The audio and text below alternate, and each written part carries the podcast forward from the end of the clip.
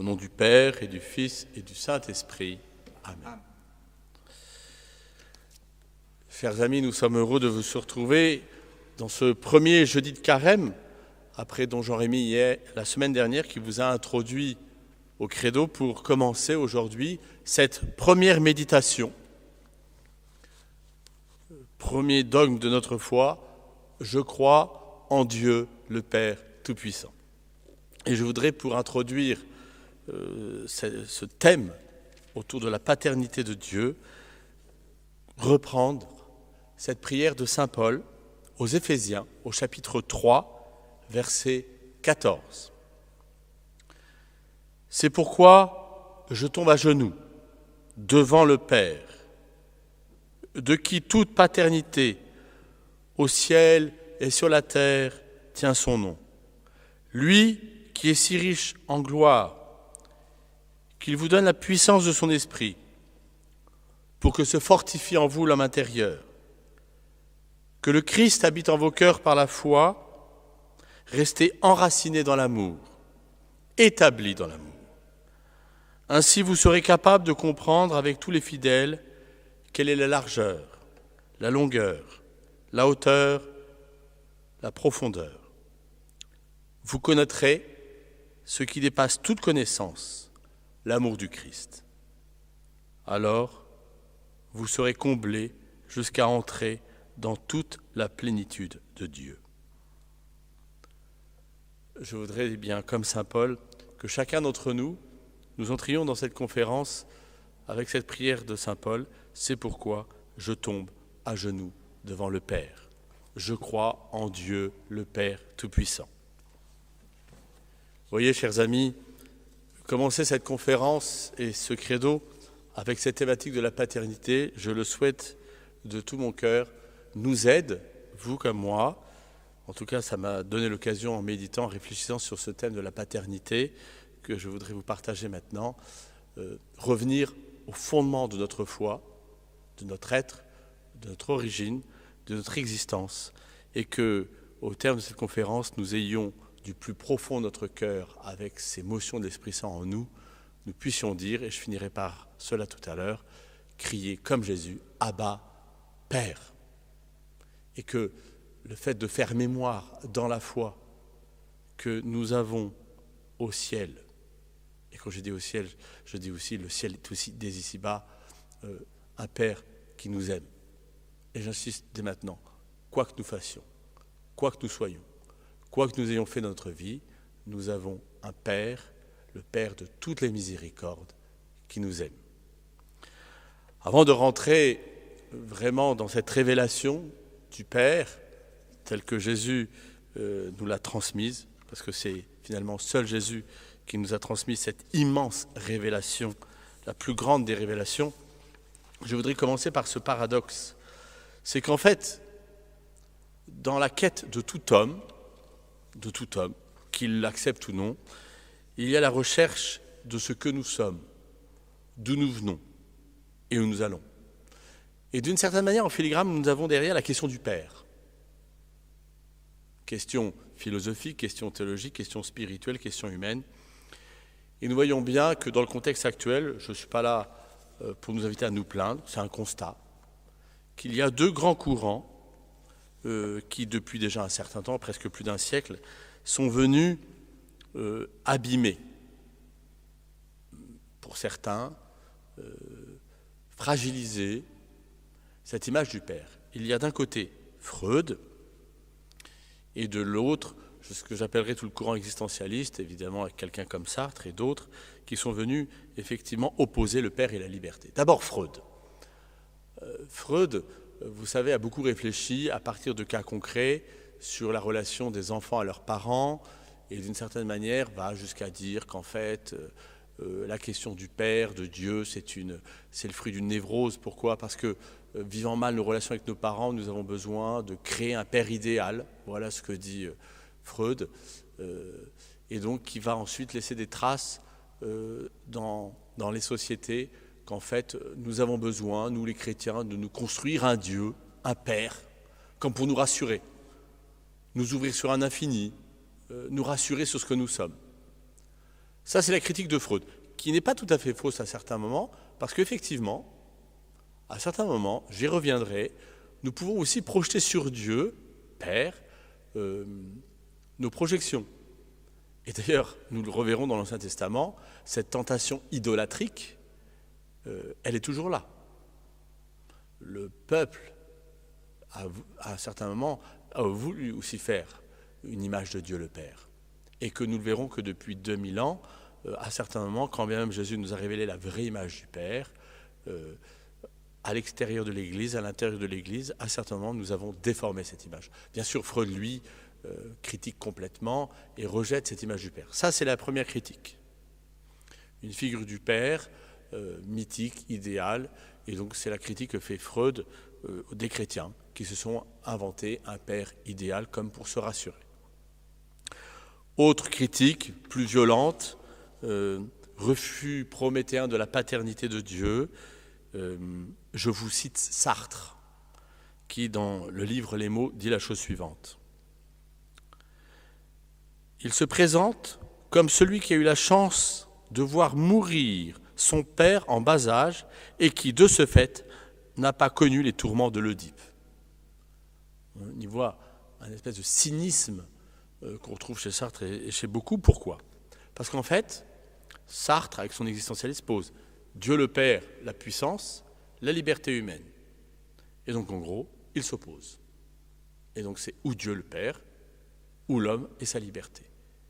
Et 1968, mais d'une certaine manière aussi à certains moments, nous voyons bien cette espèce de conflit entre paternité et liberté. Mais en fait, si on y réfléchit bien, euh, Sartre s'inscrit dans un long courant. Euh, et il a beau jeu, euh, Sartre, de critiquer effectivement une image de la paternité qui a été tout au long des siècles un peu déformée. Et vous voyez, j'ai commencé par dire Je crois en Dieu, le Père Tout-Puissant. Il faudra réfléchir sur cette question de toute-puissance. Que veut dire la toute-puissance de Dieu? Et on voit bien que là, à certains moments, dans l'Église et en dehors de l'Église, dans certaines sociétés d'inspiration chrétienne, et évidemment en dehors de l'Église, sa toute-puissance a été déformée. Et donc on va se retrouver avec une vision euh, du Père dans une toute-puissance, un autoritarisme, un paternalisme, euh, jusqu'à pour l'extérieur des dictatures. Et puis, euh, de l'autre côté, l'aspiration de l'homme à être libre. Et donc vous voyez bien qu'une certaine manière, c'est ou la paternité ou la liberté. Et Sartre, et comme tant d'autres, d'une certaine manière, avec cette image de la paternité toute puissante et la liberté, on comprend bien ce rejet de la paternité. Donc vous voyez, que ce soit Freud, avec toute cette réflexion psychologique, que ce soit tout un courant philosophique, que ce soit aussi des déformations de la paternité, fait que nous nous retrouvons aujourd'hui avec euh, un rejet plus ou moins fort de la paternité, de l'expression de l'autorité. Euh, et je crois, ça l'a été il y a 2000 ans, ça l'est aujourd'hui et ça sera jusqu'à la fin des temps.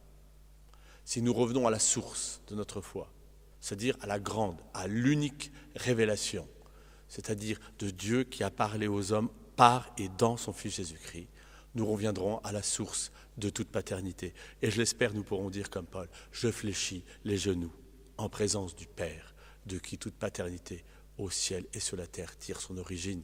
Et nous allons revenir, et c'est peut-être ce que l'Église peut apporter encore aujourd'hui, avec beaucoup d'espérance, euh, à beaucoup d'hommes et de femmes qui sont en quête de cette paternité de Dieu. Ils ne la connaissent pas, mais ils sont en quête. Et là maintenant, je fais un retour en arrière. Et vous voyez, si je reviens dans l'histoire des hommes, au moment de l'Ancien Testament, nous rendons compte que dans les religions, que dans un certain nombre de philosophies, l'homme, avec ce désir religieux inscrit au plus profond de son cœur, a toujours eu comme cette intuition qu'il y avait un lien entre la paternité et Dieu. Évidemment, comme ce n'était pas une révélation, beaucoup de choses étaient un peu déformées. Mais il y avait quand même cette intuition. Et mystérieusement, lorsque Dieu va se révéler, a choisi ce peuple, a choisi Abraham, et va créé cette histoire, la première idée qui apparaît de la paternité de Dieu, c'est le lien entre paternité et élection. Très intéressant. Dieu choisit un peuple.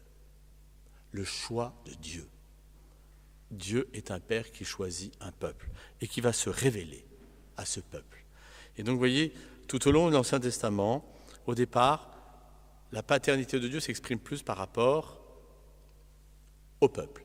Mais dans l'Ancien Testament, on voit bien que Dieu se révèle progressivement dans sa paternité. Pourquoi? Parce que dans toutes les religions autour, comme Dieu veut se révéler dans sa transcendance, le fait qu'il est unique, le risque qu'on déforme cette vision de la paternité est trop grand. Alors Dieu se révèle d'abord dans sa transcendance, même si la notion de paternité apparaît.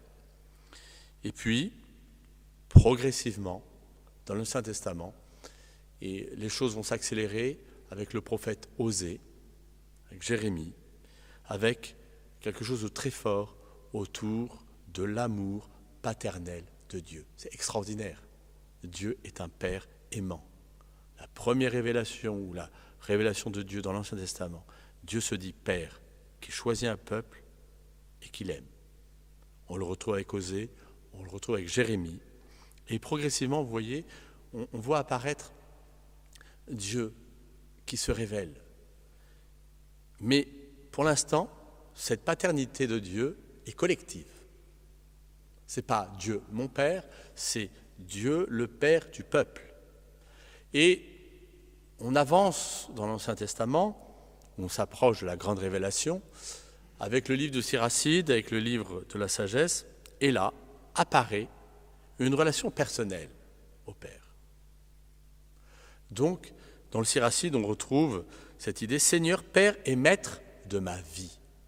Vous voyez déjà, préfiguration de la révélation en Jésus-Christ, l'idée d'une paternité de Dieu qui n'est plus Dieu, un Père de l'humanité, un Père du peuple, c'est mon Père. Et voyez, pour chacun d'entre nous, nous voyons que cette révélation, on le dit, on, récite depuis qu'on est enfant, depuis notre tendre enfance, je crois en Dieu le Père Tout-Puissant. Mais c'est pas grave, mais quelquefois il faut du temps avant de comprendre que notre Père est mon Père. Il a fallu du temps. Et là, j'en arrive euh, à la révélation en Jésus-Christ. Et dans cette révélation, dans cette révélation de la paternité de Dieu dans les synoptiques, je relèverai euh, trois points. D'abord, le premier, ce sera le message de Jésus concernant le Père. Comment Jésus va nous parler du Père? Ensuite, nous verrons euh, cette relation de Jésus à son Père. Mais je distingue les deux parce que nous verrons qu'il a fallu du temps pour que euh, d'abord Jésus parle du Père et que Jésus parle de son Père et qu'à la fin Jésus parle de notre Père, qui est le même évidemment, mais pour comprendre que ce dévoilement s'est fait progressivement. Et donc nous imaginons euh, bien, et c'est vrai pour nous aussi, et c'est pour ça que c'est intéressant de revenir dans ce fil de l'histoire Ancien, Nouveau Testament, parce que d'une certaine manière, nous aussi, nous revivons quelque chose de cette même histoire. Nous aussi, on nous a enseigné depuis qu'on est enfant, je crois en Dieu le Père Tout-Puissant, et que c'est notre Père à tous, un peu comme dans l'Ancien Testament. Et puis on rencontre Jésus-Christ, on fait cette expérience du Christ. Et puis quand on regarde Jésus-Christ, on voit qu'il est toujours tourné vers quelqu'un d'autre, vers son Père, qui est Dieu. Et le Père dit qu'il est son Fils. Et donc petit à petit, nous faisons un chemin. Alors regardons maintenant ce que Jésus nous dit du Père. Première chose, je crois en Dieu le Père Tout-Puissant, la toute-puissance de Dieu, quelle est-elle Sa bonté sans exception. La bonté de Dieu est sans exception. C'est le Père de toute miséricorde. C'est beau de se dire que le pape François, un des premiers gestes qu'il a fait comme pape, c'est de faire une année de la miséricorde, en nous rappelant cette vérité fondamentale de notre foi, que notre Père est le Père de toutes les miséricordes. La bonté de Dieu ne fait, et du Père, de notre Père, ne fait aucune, absolument aucune exception. Et voyez, évidemment, on pense immédiatement, quand on pense à cette bonté sans exception, à la parabole du Fils prodigue. Imaginons, imaginez Jésus raconter pour la première fois à nos, à nos apôtres cette parabole. Parce qu'ils étaient pétris, eux, de la transcendance de Dieu, de sa justice. Bien sûr que déjà cette miséricorde est annoncée, mais une telle miséricorde, sans retour, inconditionnelle, telle que Jésus la raconte dans cette parabole. On rappelle, on dit que c'est la parabole du Fils prodigue, mais en fait, c'est la parabole du Père miséricordieux, de celui qui fait aucune exception à cet amour de Dieu. Non seulement notre Dieu est notre Père, sa toute-puissance est une toute-puissance d'amour, de bonté, qui recherche, qui est toujours en attente des égarés et des gens perdus. Incroyable. Voilà qui est notre Père. Vous voyez, déjà quand on se dit, mais c'est incroyable, incroyable de dire que cette paternité de Dieu, et comme elle était difficile d'accès, on voit déjà apparaître quelque chose, j'y reviendrai après, entre la paternité de Dieu, son lien à son Fils Jésus, qui d'une certaine manière exerce lui-même une paternité au nom de son Père. Parce que les apôtres, comment ont-ils compris? Comment, ont-ils fait l'expérience de la paternité de Dieu? Ben, En faisant l'expérience de celui qui était leur maître, maître et seigneur, rabbi. Et c'était tout le paradoxe. En fait, ils voient en Jésus, au départ, leur maître. Ils font une expérience d'une paternité nouvelle, absolument nouvelle. Et comme Jésus, lui, se dit le Fils du Père, il s'ouvre à quelque chose d'infini. C'est ce que devrait être. Je fléchis les genoux en présence du Père, de qui toute paternité au ciel et sur la terre tire son origine. C'est ce que devraient être tous ceux qui, pour une raison ou une autre, expriment, de, vivre quelque chose de cette paternité qui doit renvoyer à l'unique et grande paternité de Dieu. Vous voyez, on ne doit pas construire la paternité de Dieu à partir de la paternité des hommes. La paternité de Dieu, elle se découvre dans et par le Christ, dans et par l'expérience de la paternité que le Christ a vécue avec ses apôtres, avec les hommes et les femmes qu'il a rencontrés dans l'Évangile. Et ensuite, nous suivons pas à pas Jésus qui nous conduit au Père. Et là, vous voyez, j'en arrive dans cette expérience de la paternité du Christ et de la paternité de Dieu à cette sollicitude paternelle. Dieu est bon, il a une sollicitude paternelle extraordinaire qu'on retrouve en Jésus. Une sollicitude. Dieu a cette bienveillance, cette patience. Il ne lâche rien. Il est toujours là. Car il a plu au Père de vous donner le royaume des cieux. Et voyez, là aussi, Jésus veut nous montrer que notre Père, que son Père, bouleverse la morale, la manière de regarder notre agir c'est plus comme avant. Et en même temps, il accomplit. Et puis on arrive à cet appel à la sainteté que Jésus adresse, soyez parfaits comme votre Père céleste est parfait. Avec cette notion, souvent, je vous parlais de la toute-puissance, mais je pourrais faire euh, la même réflexion autour de la perfection. Qu'est-ce que ça veut dire être parfait? Achevé, rempli, comblé. Et les apôtres en ont pressenti quelque chose de cette relation très mystérieuse entre Jésus et son Père. ils ont compris dans cet appel que Jésus leur adressait, soyez parfaits comme votre Père céleste est parfait, qu'il y avait quelque chose de nouveau, neuf. Et comment s'exprime cela Par une idée que Jésus transmet à ses apôtres, la volonté du Père. Et voyez, j'en arrive à cette idée, souvent, quand nous parlons de volonté du Père, nous avons dans l'esprit volonté, obligation, puissance, imposition, et donc en gros, frein à ma liberté. Voyez Alors qu'en fait, la volonté du Père, si on la regarde non pas telle que euh, nous, en avons fait l'expérience d'un point de vue psychologique, d'un point de vue philosophique, euh, d'un point de vue culturel, mais si nous revenons à la source de la vie, si nous revenons à la source de la vérité, qui est le Christ, alors nous retrouvons la source de la vraie paternité, la source de la vraie perfection. Et donc nous voyons bien que le Père céleste, le Père de toute miséricorde, nous invite à cette grande révélation. Ça, c'est la manière dont Jésus nous révèle le Père. Maintenant, allons un peu plus loin. La manière dont Jésus nous parle de la relation à son Père. Et là, je dirais trois choses. Avant ce que je vais appeler la jubilation. Ensuite, je parlerai de la jubilation de Jésus à l'égard de son Père. Et le fruit de cette jubilation, c'est ce mot dont j'ai parlé tout à l'heure. J'espère que nous dirons avec plus de cœur le fameux Abba. D'abord, les choses commencent, vous le savez, en tout cas tel que l'Évangile nous le rapporte, avec Jésus qui, à 12 ans, doit être aux affaires de son Père.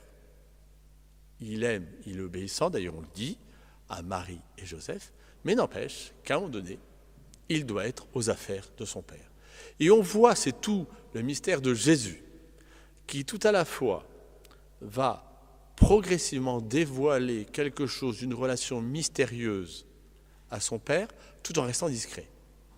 On comprend cela. Vous voyez, tous ceux qui ont fait l'expérience d'aimer quelqu'un profondément, on a envie d'en parler, mais on attend d'être en confiance pour en parler, comme pour ne pas abîmer. Et puis Jésus avait peut-être un peu peur que les apôtres projettent, comprennent mal euh, ce qu'il était en train de leur dévoiler. Alors Jésus leur dévoile progressivement qui est son Père. Mais vous savez, en fait, c'est ce qu'il fait aussi avec chacun d'entre nous. Il nous dévoile progressivement. Donc n'ayons pas de culpabilité si aujourd'hui notre expérience de la paternité de Dieu est faible ou que ce n'est pas clair, nous doutions euh, parce qu'elle est pétrie de, notre propre histoire, de notre propre histoire à notre propre Père, euh, aux autorités que nous avons pu vivre. Mais laissons Jésus nous éduquer progressivement. C'est Jésus qui nous éduque. Donc c'est à lui, c'est lui qui nous donne le temps, le ton, le tempo pour nous dévoiler notre propre expérience du Père.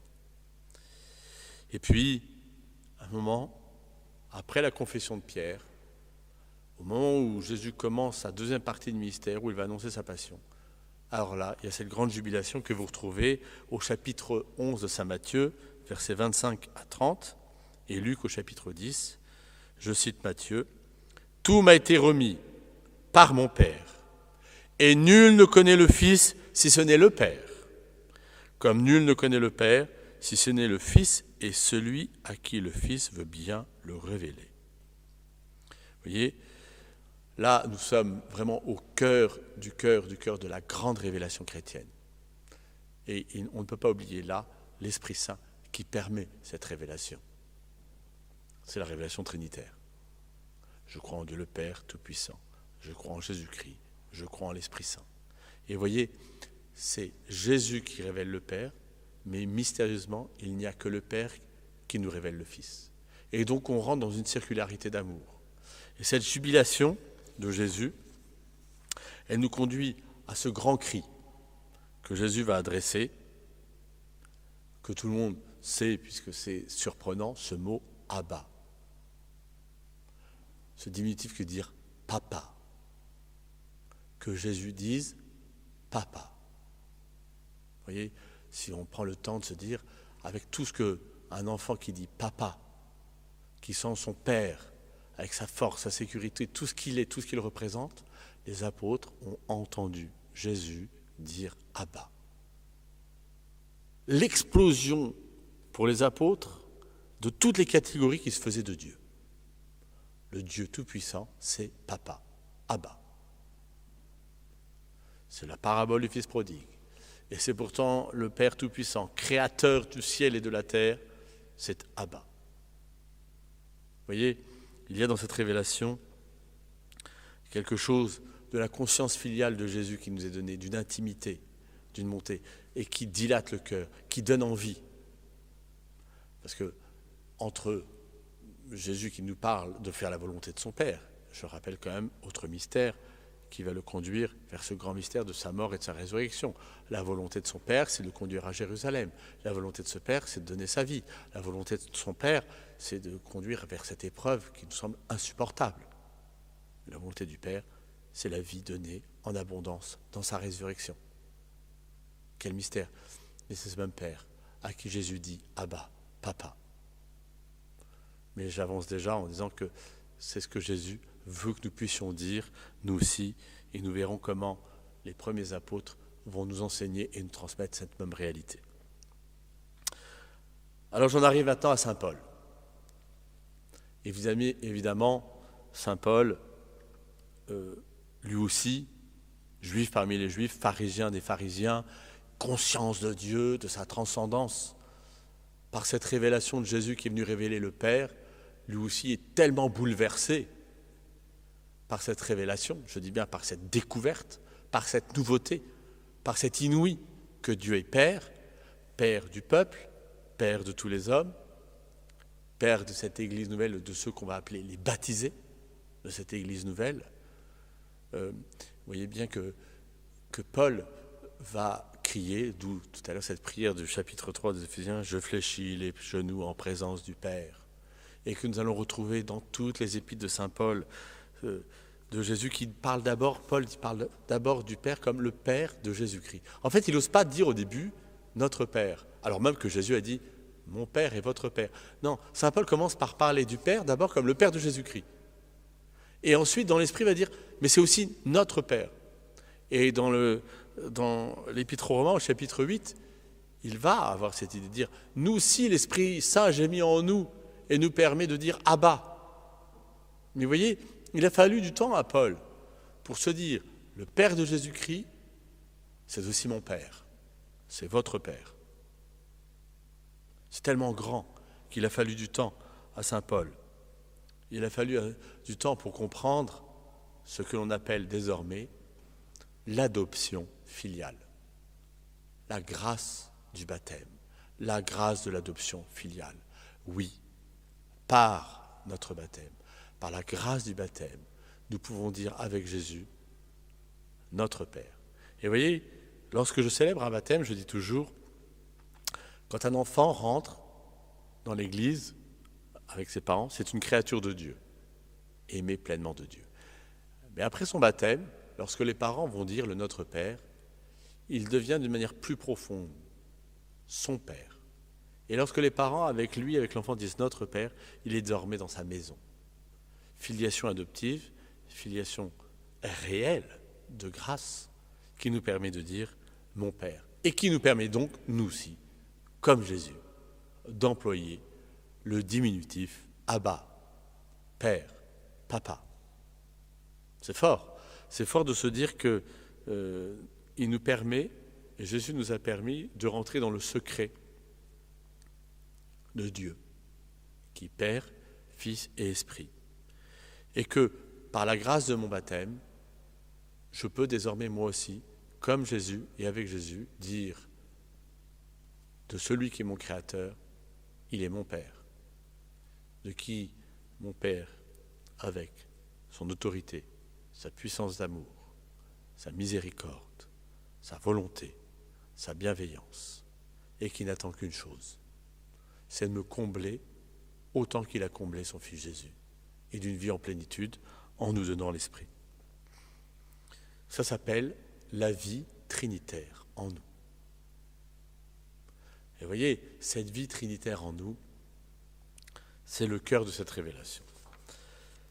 Alors Saint Jean, évidemment, l'intime de Jésus, celui qui a vécu d'une autre manière d'ailleurs que Saint Paul, qui, Saint Paul, vous l'aurez compris, est dans quelque chose de dynamique, puisqu'il a parlé de cette grâce de l'adoption filiale, cette, cette manière de nous faire vivre quelque chose de dynamique dans notre paternité.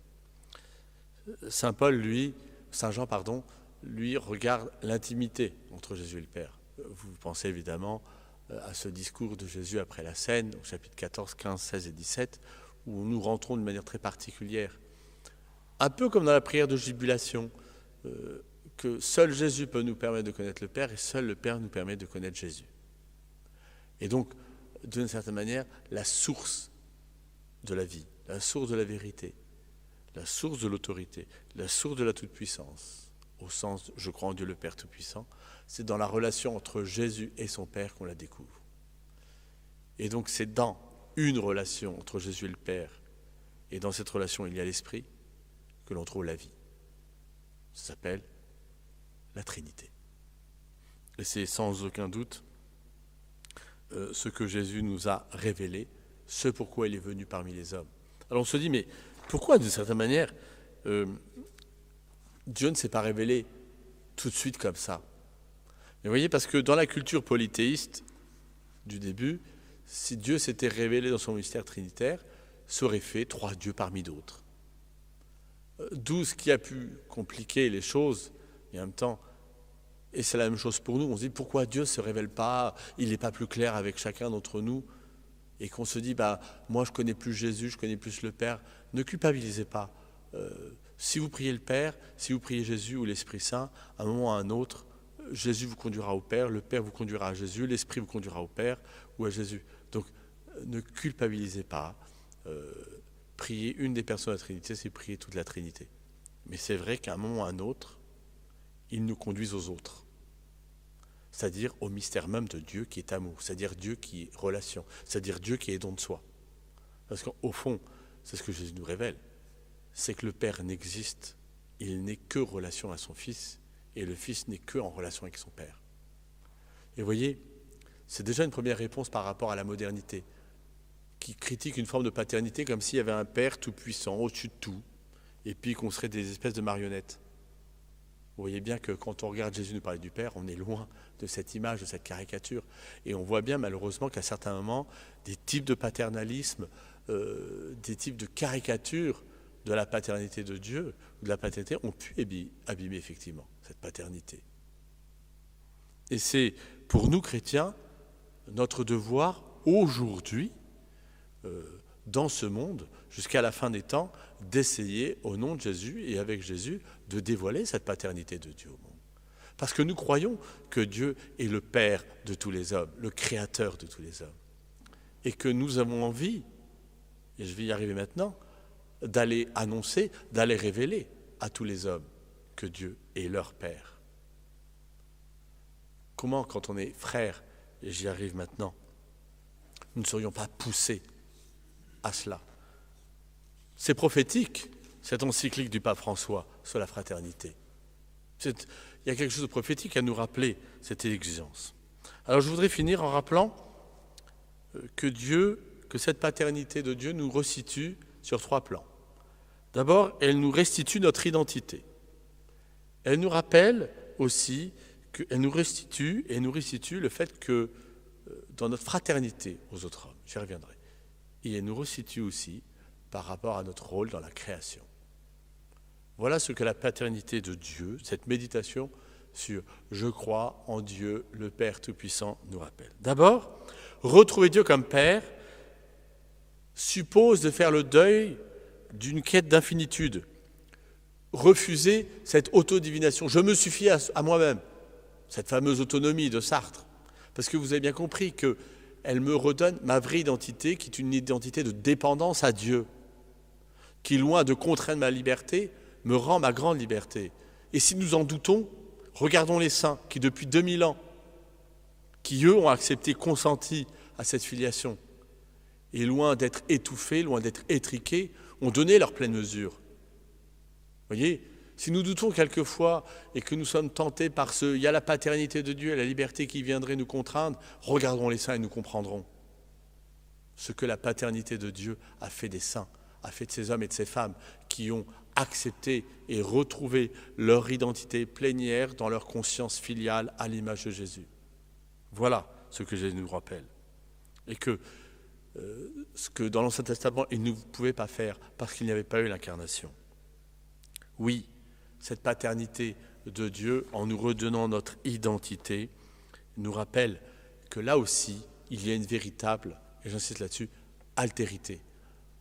Dieu, nous pouvons y accéder aussi que par l'autre, qu'est le Christ, qu'est l'Esprit, qu'est l'Église, qui est mon prochain? Autrement, on reviendrait dans quelque chose de fusionnel. Or, Dieu qui crée, par sa parole, nous fait sortir de la fusion. Et d'ailleurs, c'est une des missions du Père, c'est vrai au sens charnel du terme, mais de Dieu, qui nous projette dans la vie. Allez, va, cette terre, elle est à toi, crée, vas-y, procrée, vis, en restant lié à Dieu. Et là où Adam et Ève, à cause de Satan, ont voulu couper ce lien à Dieu, Jésus, lui, le Fils, a voulu montrer le chemin pour nous rétablir dans notre filiation. Mais la paternité de Dieu, vous voyez, nous restitue les hommes comme frères. Et la gratuité de l'accueil de l'autre est inscrite dans l'accueil que le Père aussi m'a réservé. On le voit bien dans la parabole du Fils prodigue, dans le Fils prodigue et le Fils aîné. On le voit bien. Alors bien sûr qu'il y a plusieurs types de fraternité.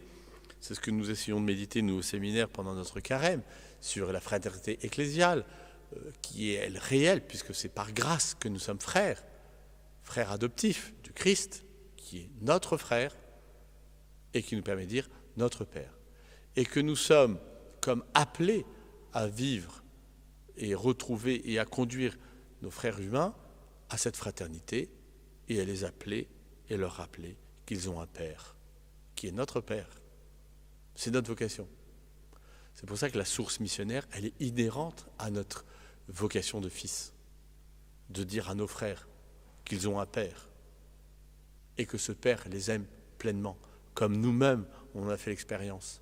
Et quand on a fait cette expérience que Dieu nous aime pleinement, totalement, eh bien on a envie de partager cette même réalité à nos frères, nos frères dans l'Église et nos frères humains. Et puis, il y a cette vocation aussi, voyez, à rappeler que nous sommes aussi responsables de cette création. Là encore, Pape François, son encyclique Laudato aussi, qui nous rappelle notre responsabilité. Nous le retrouvons dans le livre de la Genèse. D'ailleurs, ce lien entre le Père Tout-Puissant, Créateur du ciel et de la terre.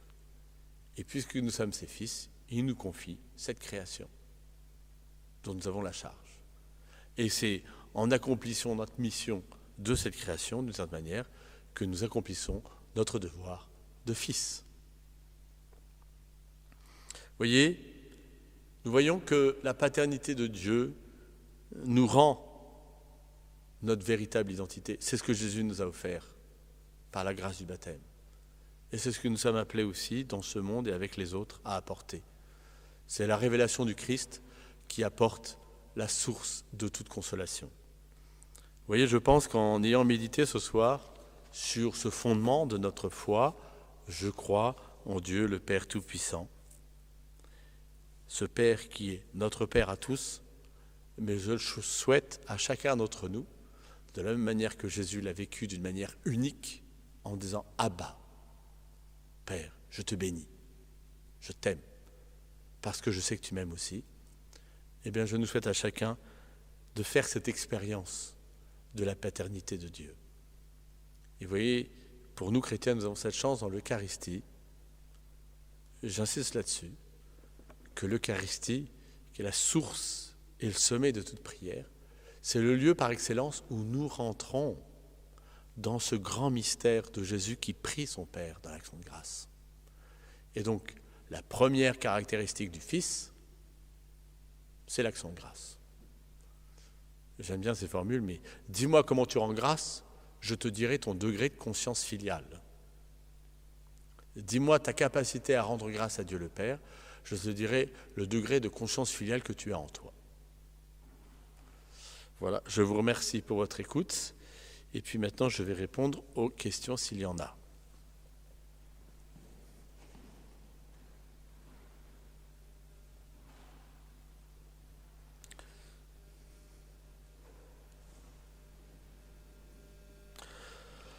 Alors, je vais essayer de répondre. Euh, comment ne pas projeter l'image de son Père terrestre sur le Père céleste? Alors, merci de cette question. C'est vrai que nous l'abordons souvent au séminaire. D'abord, vous voyez, le premier défi, c'est d'avoir fait un travail de relecture euh, de notre propre expérience à notre Père. Et plus nous sommes libres de notre expérience avec notre propre Père, plus nous serons usés de ce que nous avons reçu positivement, et là, rendons grâce à Dieu le Père, en disant bien que notre Père a su être cette image du Père de toute miséricorde, et puis là où notre Père, si nous sommes dans la vérité de la relation avec notre Père, et nous avons vu les limites, eh bien, d'une certaine manière, en le pardonnant, en lui pardonnant, en se pardonnant à soi-même, euh, nous laissons plus de liberté pour tout à la fois voir ce qu'il y a d'analogique, c'est-à-dire ce qui a pu être un parallèle qui nous a aidés. C'est sûr que si on a eu un père qui nous a sécurisé notre vie et qu'on dit que Dieu est un père qui nous sécurise, ça sera plus facile. Si certains ont eu un père qui était plus ou moins absent, c'est sûr qu'il euh, faut être passé par cette expérience du pardon. Et j'ai vu beaucoup de séminaristes faire cette expérience d'avoir eu un père plus ou moins absent. Et finalement, euh, à travers ce travail de relecture, euh, arriver d'abord à pardonner leur propre père charnel pour accéder à la paternité de Dieu et la recevoir de Dieu. Et quelquefois, c'est en ayant fait l'expérience de la paternité de Dieu qu'on arrive à mieux aimer son propre père. Donc il y a un va-et-vient, vous voyez. Mais pour ça, il faut être dans la vérité. Et pour ça aussi, je nous rappelle qu'il faut arrêter quelquefois de se cacher euh, derrière ce qui a pu nous faire souffrir. Alors là aussi, je ne sais pas qui m'écoute derrière, mais qu'il y a des souffrances quelquefois qui peuvent être plus ou moins profondes. Évidemment, ça peut demander une relecture plus ou moins personnelle. Quand je prie le Père, où est Jésus dans ma prière? Eh bien, si je prie le Père, il est à côté de moi. C'est sûr. Dès que je prie le Père, c'est que je prie dans l'Esprit Saint, parce que je ne peux pas dire Abba sans l'Esprit Saint. Ah, et donc, là où est l'Esprit, là est Jésus. Donc c'est une certitude, Jésus est à côté de moi. D'ailleurs, je vous recommande cela, c'est Thérèse Avila qui, qui faisait cela dans sa prière. Elle imaginait Jésus à côté d'elle et elle s'imaginait Jésus lui apprendre la prière du Notre Père, et ensemble, ils disaient le Notre Père. Voilà. Et un peu comme la première fois où Jésus a annoncé aux apôtres euh, cette prière du Père et qu'il a révélée. Où est le Père Tout-Puissant quand je souffre? Oui, je sais bien que cette question est forte. On pourrait la poser. Où était le Père Tout-Puissant quand Jésus souffrait? C'est là où je vous parle de cette toute-puissance de Dieu. Euh, il aurait fallu c'est une puissance d'amour, c'est une puissance d'un Dieu qui nous voit par rapport à la vie éternelle. Alors là aussi, il faudrait discerner pour vérifier le type de souffrance qu'on est en train de vivre. Euh, C'était l'évangile d'aujourd'hui. Euh, Dieu est tellement bon et sa miséricorde que, oui, à certains moments, il peut sembler absent physiquement, psychiquement, euh, mais c'est le mystère même de la foi de croire qu'il est là. Ce qui n'a pas empêché à un moment donné Jésus de dire Père, pourquoi m'as-tu abandonné? Et puis il y a ce cri d'espérance. Et là, vous voyez, lorsque vous vous posez cette question où est le Père Tout-Puissant quand je souffre? Il est dans mes frères qui m'aident à porter et à supporter cette souffrance. Et c'est notre responsabilité de chrétien que d'être vers ceux qui souffrent, pour être un des visages de cette paternité de Dieu. Comment faire confiance à un Père que je ne vois pas ni n'entends pas? Bah, ça, c'est le mystère même de la foi. Euh, parce que dans la foi, c'est la révélation même de Jésus. D'ailleurs, je ne l'ai peut-être pas assez précisé, mais Jésus nous enseigne euh, que je crois en Dieu le Père Tout-Puissant, c'est je crois, je tiens pour ferme une vérité que Dieu, je ne l'ai pas vu, je ne le sens pas, et pourtant j'y crois, c'est-à-dire le fameux Amen, je tiens pour ferme parce qu'il s'est révélé à moi. C'est le mystère même de notre foi. On dit que Dieu n'a pas de sexe. Dieu peut-il être également une mère? Alors, j'insiste pour dire qu'effectivement, dans cette paternité de Dieu, il y a aussi des traits de la maternité que l'on retrouve tout au long de l'Ancien Testament et que Jésus aussi euh, souligne. Donc, vous voyez, évidemment, Dieu n'a pas de sexe. Dieu est au-delà de tout cela. Et effectivement, il y a des traits euh, d'ailleurs de la maternité, on le retrouve dans livre d'Isaïe, la manière dont Dieu console comme une mère. Euh, on le retrouve même chez Saint Paul qui parle avec des traits féminins dans la manière d'aimer. On parle de Jésus qui, comme une poule, vient soutenir ses petits poussins. Donc vous voyez bien qu'il y a l'idée, euh, que ce soit chez Saint Paul, que ce soit chez Jésus, que ce soit dans l'image de Dieu le Père, qui au-delà effectivement de la représentation humaine, euh, telle qu'on s'en fait, du Père humain ou d'une mère charnelle. Voilà. Un ami est une personne qu'on choisit. Jésus choisit ses disciples comme amis quelle est la force supplémentaire de nommer quelqu'un comme frère euh, Eh bien, vous voyez, euh, il y a deux types de fraternité, je vous le disais, enfin plusieurs, il y a la fraternité, charnelle, qu'on ne choisit pas, hein. on ne choisit pas ses frères et sœurs de sang. Il y a, d'une certaine manière aussi, cette fraternité de grâce, par le baptême. Celle-là, elle est réelle. À partir du moment où quelqu'un est baptisé comme moi, nous sommes des frères, nous ne sommes pas choisis, mais nous sommes appelés à accepter cette fraternité. C'est comme au séminaire, on apprend aux séminaristes, ils ne sont pas choisis et ils doivent apprendre à vivre comme des frères, pour le meilleur et pour le pire. Je vous dis ça parce que j'en ai quelques-uns devant moi. Voilà. Et, euh, et puis ensuite, il y a, qui nécessite davantage encore de foi, de regard de foi, de voir euh, même quelqu'un qui n'est pas baptisé comme un frère en devenir, puisque je suis appelé aussi de cette manière à, lui rappeler et à voir dans cette fraternité le fait que nous avons le même Créateur et Père. Euh, alors quand on disait, euh, c'est la même question, y a-t-il une dimension maternelle dans la personne du Père? Bien, comme je le disais, oui, puisque Dieu contient tout le mystère de la paternité et de la maternité. Voilà, je crois que j'ai répondu à toutes les questions. Voilà, nous allons pouvoir maintenant, je vous remercie.